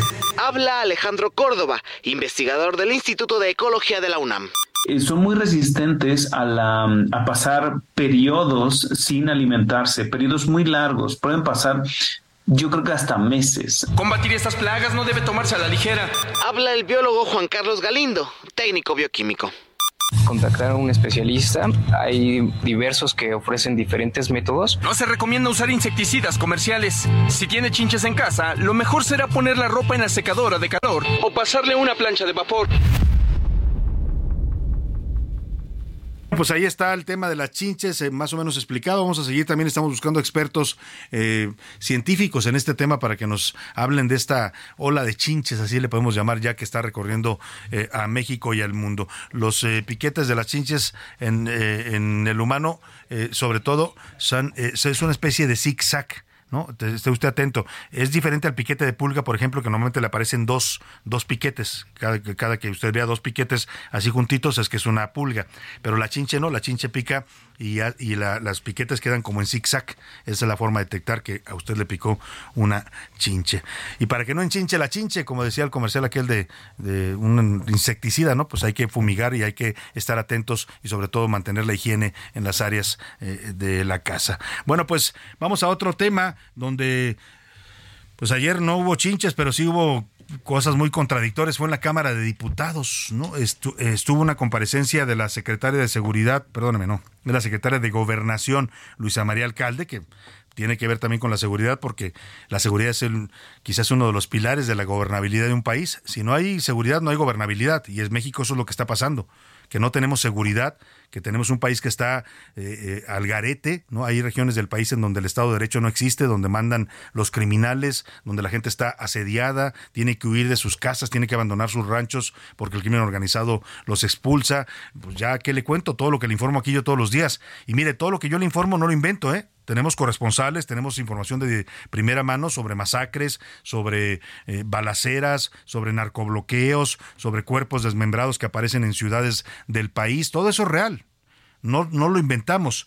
Pero la secretaria de Gobernación, Luisa María Alcalde, ayer fue a decir a la Cámara de Diputados que la seguridad en México está muy bien, que no hay crisis de seguridad, lo dijo con todas sus letras, pero que además lo que pasa es que los medios hablan de una realidad alterna que no es la, que no es la realidad del país. O sea, resulta que nosotros inventamos. Mire, más bien, yo le diría a la secretaria Luisa María Alcalde, no sé si me escucha o si me escucha su área de comunicación, que la realidad alterna la está viendo ella. Ella es tan, perdóneme, es una mujer tan fanatizada por el movimiento político de López Obrador que es incapaz de ver la realidad, porque lo que fue a decir ayer a la Cámara de Diputados son mentiras a mentirle a los diputados y, y, a través de ellos a los mexicanos, diciendo que el país está en paz, que todo está muy bien y que no hay necesidad de hacerle cambios ni ajustes a la, a la estrategia de seguridad, esa que le llaman de abrazos no balazos. Eh, Milka Ramírez nos cuenta de esta comparecencia pues de una secretaria o ciega o mentirosa o fanatizada. El pueblo de México reconoce el esfuerzo diario del presidente, de los gabinetes de seguridad, de la Guardia Nacional. Claro que la televisión, la radio y los medios de comunicación se han dedicado y empeñado a exhibir realidades distintas. Pero lo cierto es que vamos avanzando. Así defendió la secretaria de Gobernación Luisa María Alcalde la estrategia de seguridad del gobierno federal durante su comparecencia ante la Cámara de Diputados este miércoles. La intervención le valió varias críticas como la de la diputada Edna Gisela Acevedo del PRD. Después de escucharla, la verdad es que a mí me gustaría que me invitara al México que usted describe. Y entonces no se llamaría México, seguramente se llamaría Pejelandia o algo así mientras que la diputada también del PRD, Luz Espinosa, le recriminó a la secretaria la violencia en Chiapas. Déjeme hablarle rápidamente de Chiapas. Chiapas está como el rancho del presidente. Huele a miedo, suena a llantos, a balazos, amenazas. Sí, en ese Chiapas que quiere vivir el presidente. Pero no es lo mismo vivir como ciudadano de a pie que estar amurallado en un rancho. La oposición también cuestionó la falta de atención a feminicidios, de protección a periodistas y activistas y la permanencia del titular del Instituto Nacional de Migración en medio de la crisis que se vive en el país. Habla Cintia López Castro, diputada del PRI. ¿Cuál es el argumento para que Francisco Garduño, comisionado del Instituto Nacional de Migración, siga en el cargo? Le pedimos que lo mismo lo hagan en el Instituto Nacional de Migración y se destituya a Francisco Garduño mientras que el diputado Humberto Aguilar del PAN cuestionó la falta de honestidad en este gobierno. La honestidad valiente que se prometió terminó siendo corrupción familiar y de cuotas entre cuates. Y desde la tribuna, alcalde acusó a los integrantes del Poder Judicial de no tomar decisiones apegados a los principios jurídicos. Porque vemos, y sí vemos, tanto ministros como jueces y magistrados, que no están tomando decisiones con apego a principios jurídicos, sino con apego a principios ideológicos. Así esta comparecencia marcada por reclamos, principalmente en temas de seguridad. Para A la Una con Salvador García Soto, Milka Ramírez. Bueno, pues ahí está este tema, ahí está, eh, pues no sé qué le pasa a la secretaria Luisa María Alcalde. Yo puedo entender que defienda la estrategia, eso es, para eso está ahí y es parte de un gobierno que dé argumentos y que defienda, pero que vaya a acusar a los medios de comunicación de, de crear una realidad distinta a la que está viviendo el país, perdón, perdón secretaria, pero la que está viviendo en otra realidad es usted con todo respeto se lo digo, no, no se vale ir a, mentir. Eh, usted puede ser muy convencida y puede estar eh, eh, al 100% su, su devoción por este movimiento político y por el presidente López Obrador, eso tampoco lo cuestiono. Pero hay que reconocer la realidad, la realidad es la realidad y esa no la va a cambiar usted acusando a los medios o, inventándose realidades alternas. La verdad es que, pues, ahí está documentado lo que está pasando en el país y las cifras no mienten más de 160 eh, eh, mil asesinatos ya en este sexenio, es una cifra récord, los feminicidios, las masacres que todos los días le reportamos, que se salga del Palacio de Bucareli, sálgase de la comodidad de esa oficina, señora secretaria Luisa María Alcalde, y dése una vuelta por Zacatecas, vaya a Chiapas de lo que, lo que le hablaron los diputados, vaya a Jalisco, vaya a Tamaulipas, vaya donde está la violencia del narcotráfico asfixiando a los mexicanos, y luego después, después hable no hable nada más para pues porque tiene boca y porque eh, está convencida usted de un movimiento político. Ahí dejamos el asunto. Vámonos rápidamente a este tema, eh, pues importante. Eh, vamos a Ahora, le platico de otros temas. Ya le decía, más de 160 mil homicidios en el gobierno de López Obrador, 4 mil 600 feminicidios en lo que va de este gobierno. ¿Qué le digo de las muertes de periodistas también y de en general, no? Luchadores de derechos humanos, eh, todo lo que está pasando triste y lamentablemente en este país. Eh, oiga, vamos a este tema y vamos a lanzarle rápidamente las preguntas para que usted participe y comente con nosotros. En A la Una te escuchamos. Tú haces este programa. Esta es la opinión de hoy rápidamente a los temas que le tengo preparados para que usted opine y comente. En 8 de cada 10 hogares en México hay al menos una persona que requiere un cuidador o atención especial. Pueden en muchos casos ser adultos mayores, personas que viven en una enfermedad, que están postrados, personas con discapacidad o incluso niños menores de edad. La mayoría de estos cuidadores primarios, como se les denomina, a quienes se encargan de atender a los que necesitan en el hogar, son mujeres. El 60% de los cuidadores son mujeres, lo cual habla también de un tema de machismo todavía y sexismo en el que esta responsabilidad responsabilidad se le carga casi siempre a las mujeres de la familia y a veces los hombres se niegan a realizarla. Yo le quiero preguntar, ¿usted qué tan dispuesto estaría a ser cuidador cuidador de algún familiar si llega a necesitar apoyo. Le doy tres opciones para que me conteste muy dispuesto, es mi familia y lo necesita, no tan dispuesto, puedo ayudar en algunas cosas, pero no no tengo tiempo de atender a nadie o de plano no tengo disponibilidad. Yo trabajo y tengo que dedicarme a mis actividades. El segundo tema que le planteo para que opine usted y comente con nosotros es, hoy se está llevando a cabo en estos momentos, está por cierto ya por anunciarse la conferencia de prensa que van a dar las delegaciones conjuntas, la reunión de alto nivel en materia de seguridad entre México y Estados Unidos, hablan de fentanilo y migración. Yo le quiero preguntar, ¿usted cree cuál cree que debe ser la posición que asuma México ante estos diálogos y ante estas problemáticas pues que plantea el gobierno de Estados Unidos? Le doy tres opciones para que me conteste. Cooperación mutua con los Estados Unidos.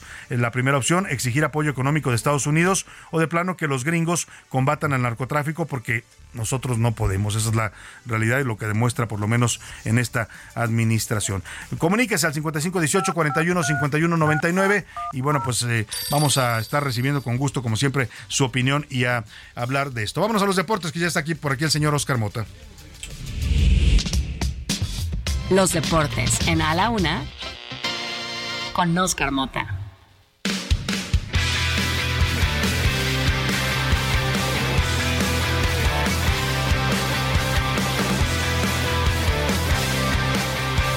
Oscar Mota, ¿cómo estás? Bienvenido, buenas tardes. Mi querido Salvador García Soto, amigas y amigos, hoy un gran día para ganar, excelente jueves. Querido Salvador, amigos, tenemos que platicar acerca del tema que ya no desarrollamos ayer, pero eh, sigue siendo eh, muy importante. A ver, ¿qué es lo que va a suceder en el 2030? Y no le estoy haciendo al Nostradamus, ni mucho menos, querido Salvador, amigos.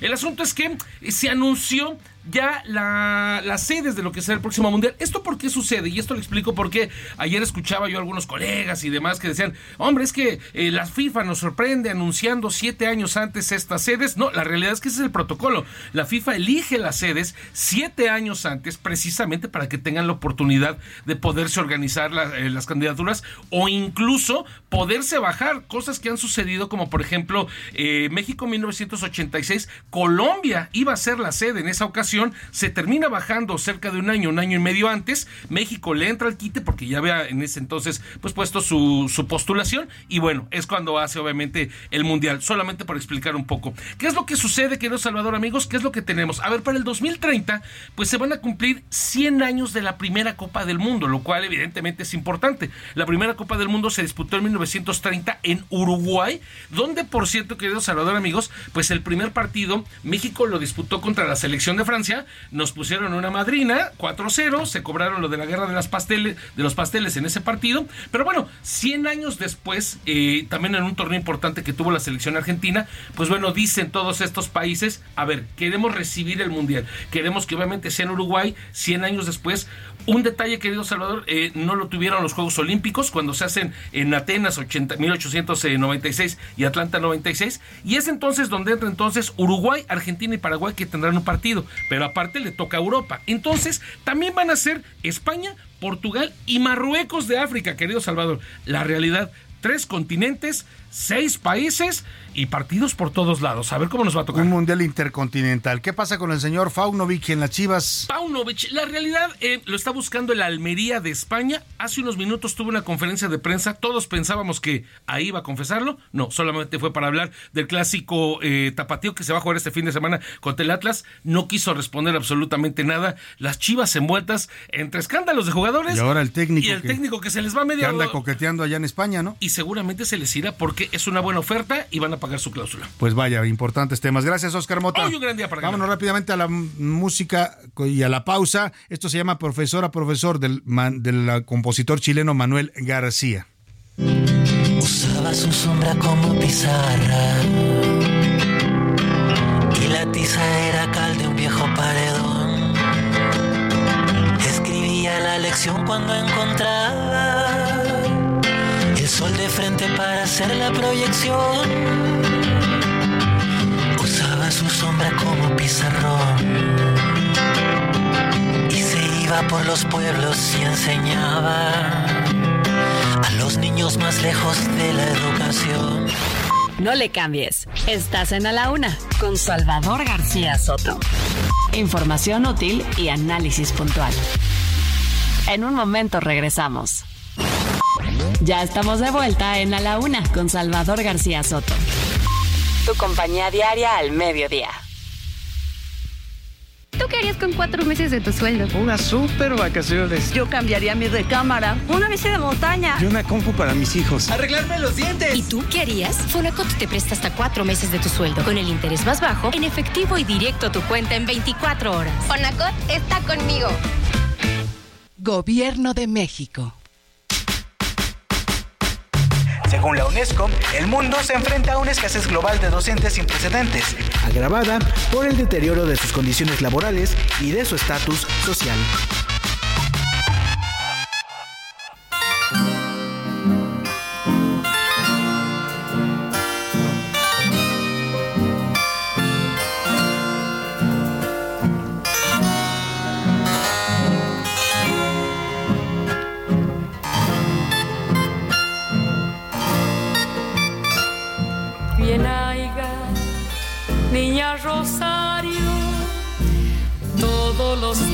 Que tienes, millones de argentinitos vestidos como de nieve, millones de argentinitos vestidos como de nieve, con manos sucias de tiza, siembra semillas de letras y crecen abecedarios en tu corazón, maestra.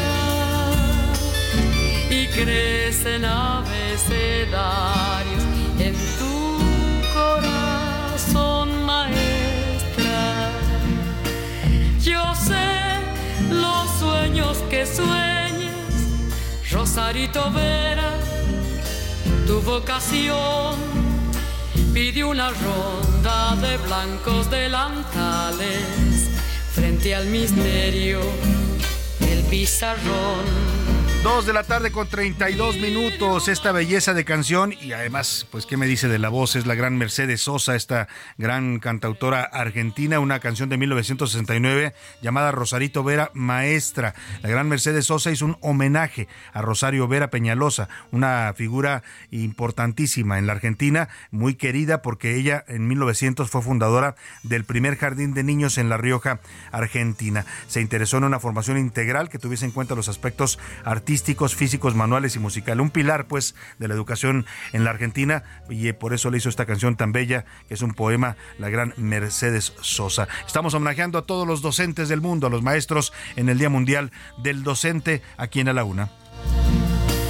Yo sé los sueños que sueñes, Rosarito Vera, tu vocación pide una a la una. Con Salvador García Soto. El loco público. En A la Una tenemos la visión de los temas que te interesan en voz de personajes de la academia, la política y la sociedad. Hoy escuchamos a Carlos Salomón en Sabías que. El loco público. Salvador, poco a poco nos acercamos a las elecciones de junio de 2024, donde se definirá quién será el presidente de México. Y desde ahora podemos anunciar que no será un día de cambio. Como siempre, habrá los que voten tradicionalmente que tienen muy definido su voto, tanto de la derecha como de la izquierda. Son personas que independientemente del candidato o candidata, su voto será en el mismo sentido. Hay otros que votan por venganza. Si escucho bien, por venganza, ya que no están de acuerdo con algo o con alguien. Otros se cansaron y saltaron lo que está pasando y votarán por un cambio. Y otros más los llevarán a votar. Los aparatos electorales funcionan y operan un sentido del voto de la gente. Habrá un par de debates y esto modificará en parte la percepción y el estado de ánimo de algunos electores, que después de los debates cambiarán el sentido del voto que emitirán el 2 de junio. Siempre en los debates habrá un ganador y otros que pierdan. El estado de ánimo se mueve por emociones. Como dijimos al principio, estas elecciones no serán un día de campo. El gobernador desgasta el poder y además quien vota gobierno y la gente sabe que su voto puede cambiar el sentido de las cosas. No hay elección definida en México. En el camino se acomodan los sentimientos y las intenciones. Lo que es cierto es que Morena ya no crece y solo le toca administrar la ventaja que tiene para que no se convierta en desventaja o en un riesgo electoral. El camino ya se inició y los días pasan muy rápido y a la vuelta de la esquina tendremos urnas enfrente y la noche del 2 de junio tendremos presidencia nueva. Hoy nadie tiene seguro el triunfo. Salvador, serán unos días largos, pero la noche del 2 de junio, Salvador, esa aún tiene muchas sombras. A la una, con Salvador García Soto.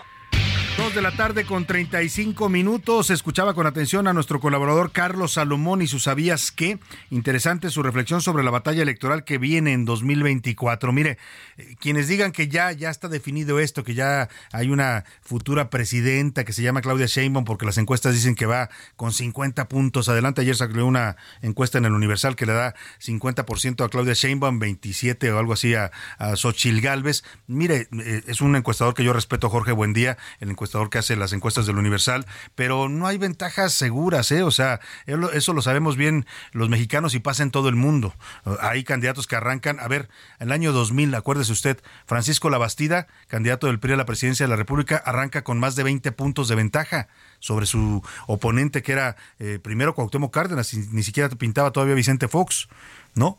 Y en la campaña Vicente Fox los pasó, los dejó y, ni si cuenta se dieron los peristas cuando les arrebataron la presidencia. Así es que eso de decirse ya seguros, pues no hay nada seguro en las elecciones y lo dice, lo reflexiona muy bien Carlos Salomón, no va a ser un, una, un día de campo para nadie, ¿eh? ni, ni, siquiera para Morena ni para el presidente López Obrador. La decisión final la tenemos los mexicanos. No compre usted discursos de ya, ya la elección ya está definida. No, la elección la definimos quienes eh, decidan a salir a votar y elijan a la persona que les convenza más para la presidencia de la República. Oiga, y estamos en este homenaje a los maestros y esta noticia que le voy a dar tristemente es un caso de una agresión violenta a una maestra en una escuela secundaria. Ocurrió en Ramos Arispe, Coahuila.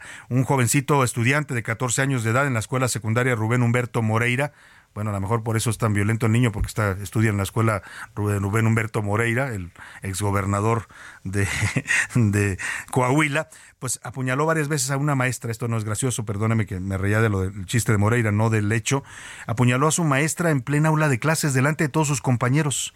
Ella ingresó lamentablemente a una institución médica con heridas que no son de gravedad, pero el hecho sí es bastante grave.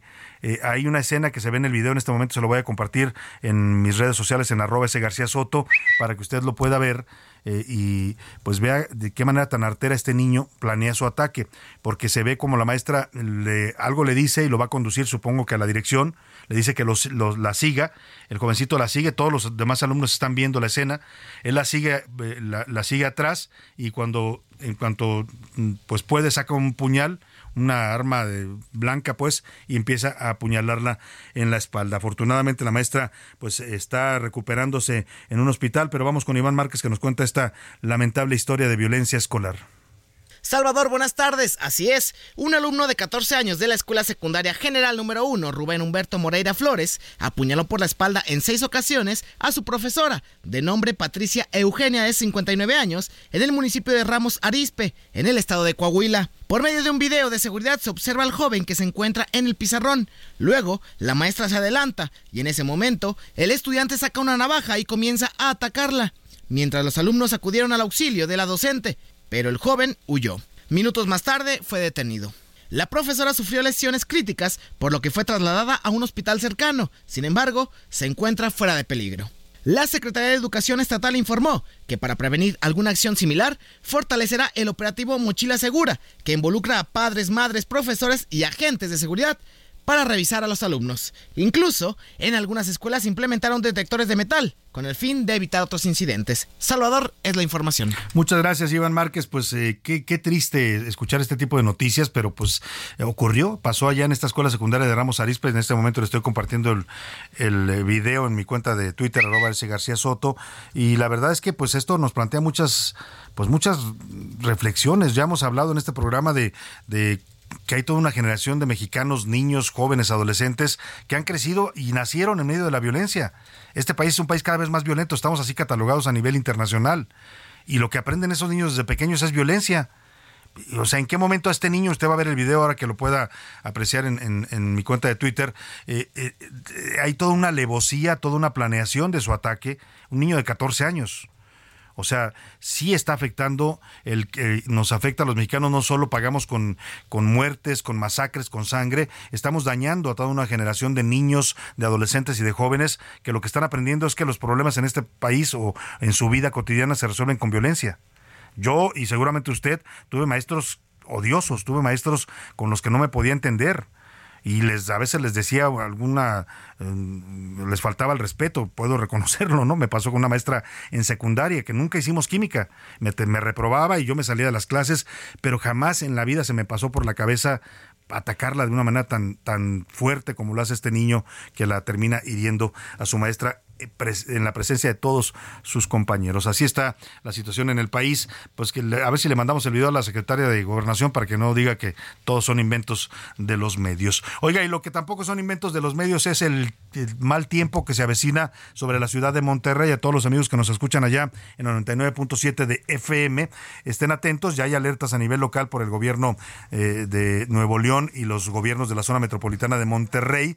Están alertando de la presencia esta tarde de una tromba una fuerte tromba que va a afectar a los municipios de la zona conurbada regiomontana. Las fuertes lluvias serían provocadas por el Frente Frío número 9. El gobierno de Nuevo León envió una alerta a los ciudadanos para que tomen precauciones ante las inundaciones que pudieran generarse con esta tromba. Ya sabemos que en Monterrey llueve poco, a veces les escasea el agua, pero cuando llueve, vaya, vaya que sabe llover en la Sultana del Norte. Vamos contigo, Juan Teniente, te saludo allá en Monterrey, muy buenas tardes. ¿Qué tal, Salvador? Muy buenas tardes. Saludos con gusto desde Monterrey. Pues mira, se avecina tormenta, lluvias y posibles inundaciones en Monterrey en las próximas horas. Esto debido al Frente Frío número 4 que está pronosticado que arribe a, a Nuevo León y al área metropolitana la tarde-noche de este jueves y continúe todo el viernes y parte del sábado. Se esperan 150 milímetros de lluvia en la zona norte, 75 aproximadamente en el área metropolitana, por lo que las autoridades de protección civil exhortan a la población a evitar cruces de ríos, vados, y toda área donde pudiese encharcarse el agua para evitar ser arrastrados o bien quedar varados en los cuerpos de agua que se registren durante las próximas horas. Así las cosas en Nuevo León. Nos hace falta el agua y todo pronostica que esta lluvia pudiese, pudiese beneficiar al suministro de vital líquido en los hogares regiomontanos. Muy buenas tardes, Salvador.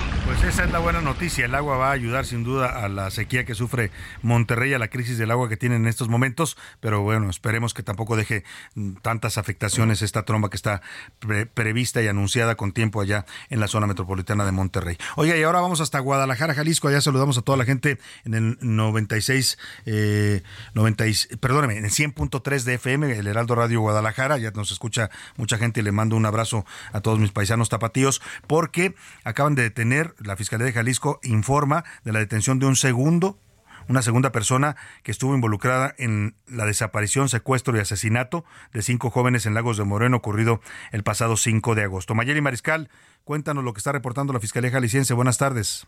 Hola, ¿qué tal, Salvador? Muy buenas tardes. Buenas tardes también a todo el auditorio. Compartirte que, de acuerdo con la Fiscalía del Estado, se informó la detención de una segunda persona que presuntamente estaría relacionada con la eh, desaparición de cinco jóvenes, esto en el municipio de Lagos de Moreno. Aunque no se detalla esta probable participación, él sería la segunda persona que, bueno, se relaciona con este caso y hay que destacar que todavía estos cinco jóvenes se encuentran en calidad de desaparición desaparecidos, es decir, no se ha dado mayor información de su paradero. Y bueno, también esta persona, Celestino M, está relacionada con la participación en la comisión de delitos vinculados con desaparición de personas en agravio de dos personas más fallecidas sin identificar. Estas fueron localizadas el pasado 20 de agosto en un predio localizado en una ladrillera también en el municipio de Lagos de Moreno. Y pues estamos al pendiente de la información.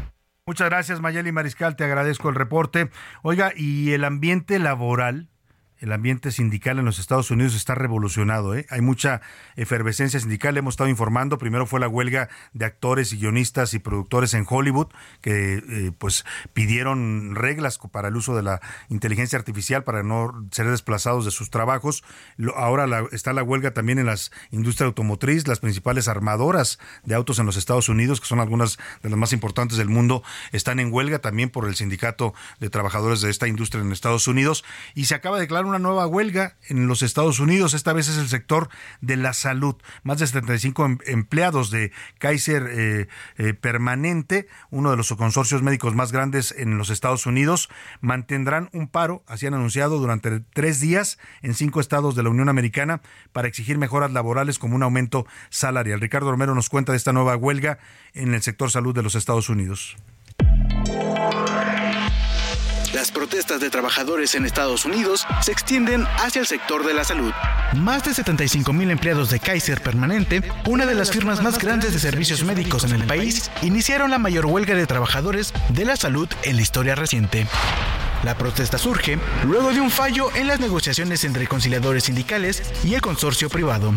De acuerdo con la conciliación de sindicatos de Kaiser, la duración de la huelga será de tres días en los estados de California, Colorado, Oregon y Washington, y de un día en Virginia y Washington, D.C. Con este paro, los inconformes solicitan aumentos salariales en todos los niveles y protección contra la subcontratación de mano de obra y la escasez de personal, entre otras exigencias. Caixa, no te puedes esconder. Tu lado avaro podemos ver.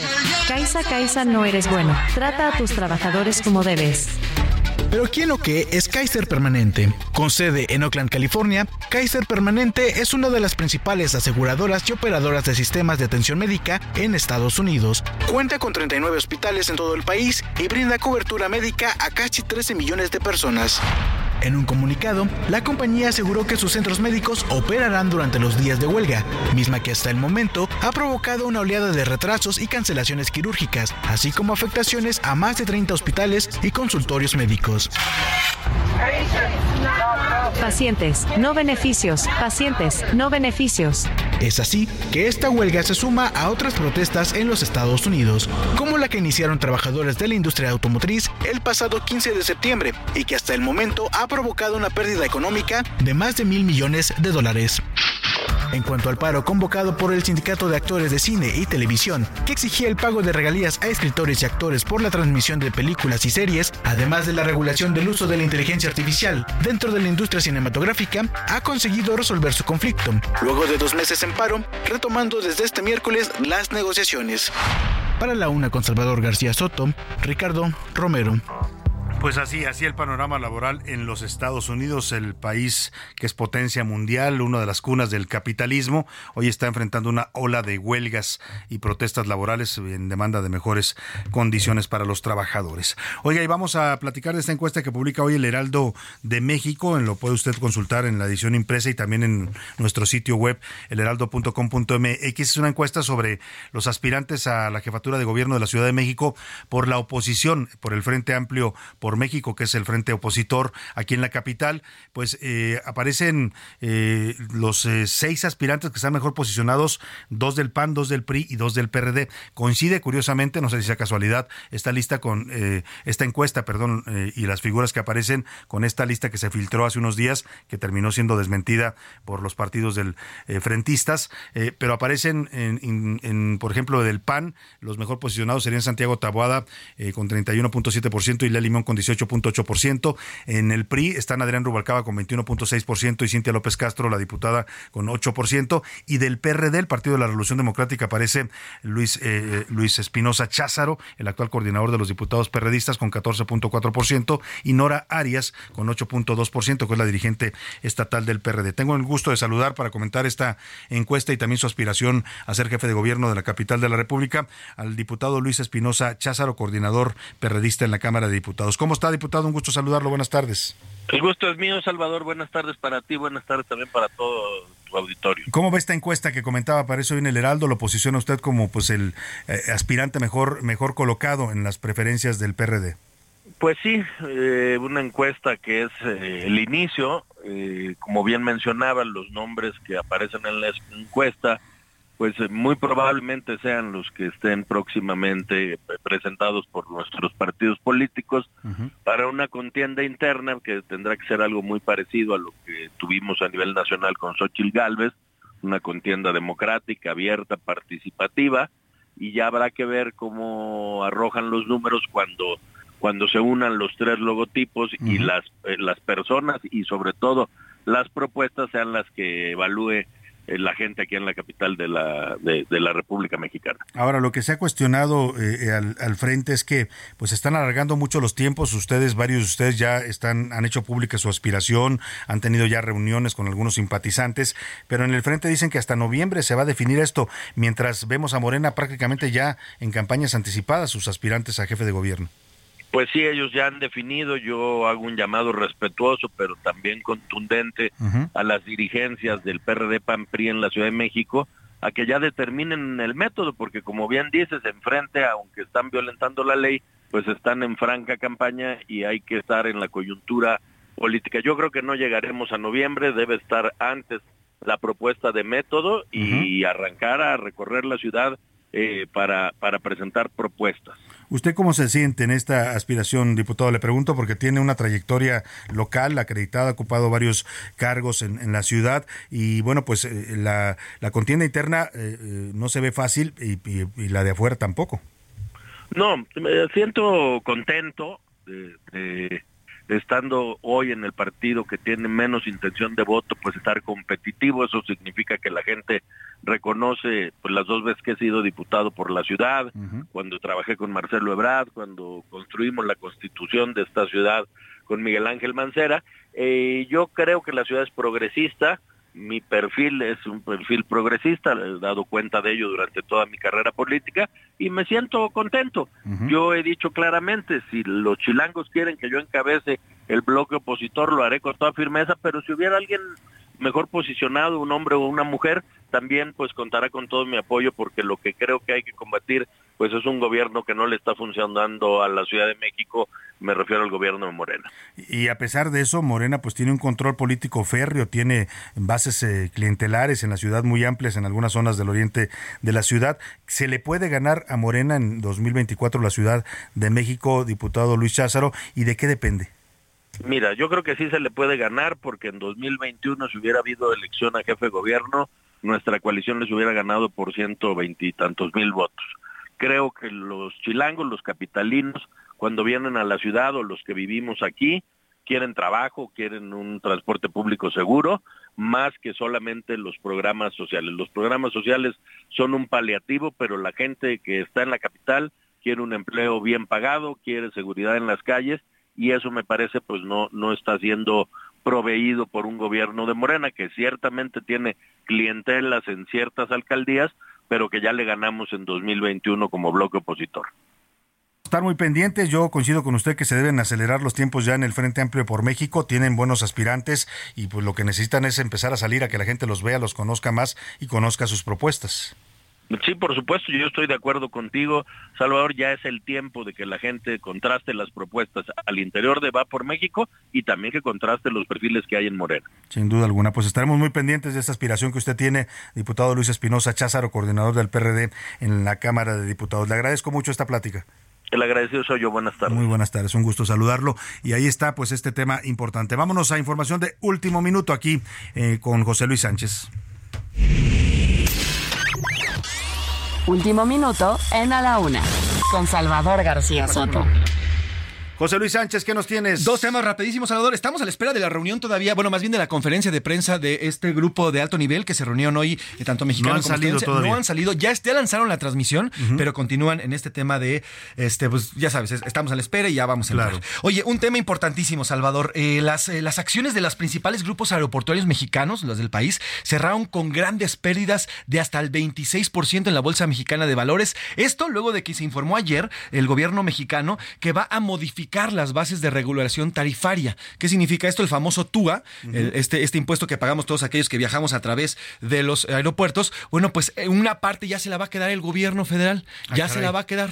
¿Quieren más dinero todavía? Quieren más lana. ¿No están conformes con los más 15 lana. mil millones que le van a quitar a la Corte? Así es, bueno, pues esto provocó, Salvador, que el grupo aeroportuario del norte, que maneja el aeropuerto de Monterrey, cayera 25.96%. El aeroportuario del Pacífico, que maneja el de Los Cabos, 22.28%. Y el del sureste, que maneja el de Cancún, 16.70%. Bueno, este sexenio va a terminar siendo desastroso para la aviación mexicana. ¿eh? Perdimos la categoría 1 con Estados Unidos durante más de un año y bueno, pues eh, ahora esta, este anuncio de que el gobierno quiere quedarse con el TUA, el, el impuesto que nos cobran por volar en avión. Vaya, vaya tema. Nos despedimos de usted. A nombre de todo este equipo le digo gracias, que pase una excelente tarde. Provecho. Lo dejo con Adriana Delgado y el dedo en la llaga y mañana aquí estaremos para usted a la una.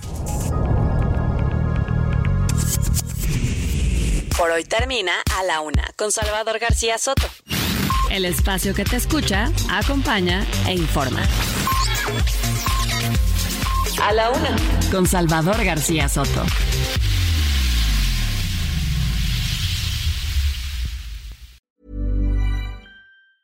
Hi, I'm Daniel, founder of Pretty Litter. Did you know cats tend to hide symptoms of sickness and pain? I learned this the hard way after losing my cat, Gingy. So I created Pretty Litter, a health monitoring litter that helps detect early signs of illness by changing colors, saving you money and potentially your cat's life. Pretty Litter is veterinarian developed, and it's the easiest way to keep tabs on your fur baby's health right at home. Go to prettylitter.com and use code ACAST for 20% off your first order and a free cat toy. Terms and conditions apply. See site for details.